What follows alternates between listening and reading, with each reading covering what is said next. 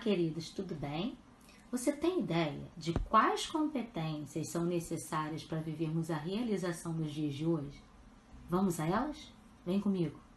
As primeiras competências que nós falaremos agora são as competências pessoais. O que, que essas competências pessoais envolvem? A inteligência emocional, a resiliência, a autoestima, a responsabilidade, a autoconfiança e a autoeficácia. É o famoso pilar educacional aprender a ser.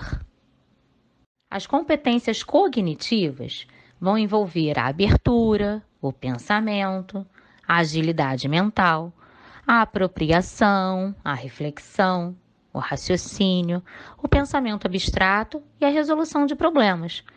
Aprender a aprender.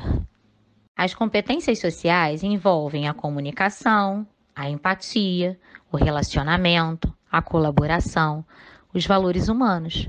E isso a gente tem no pilar aprender a conviver. As competências produtivas são a criatividade, a inovação, a proatividade, a determinação e a iniciativa. E aí, o último pilar, aprender a fazer.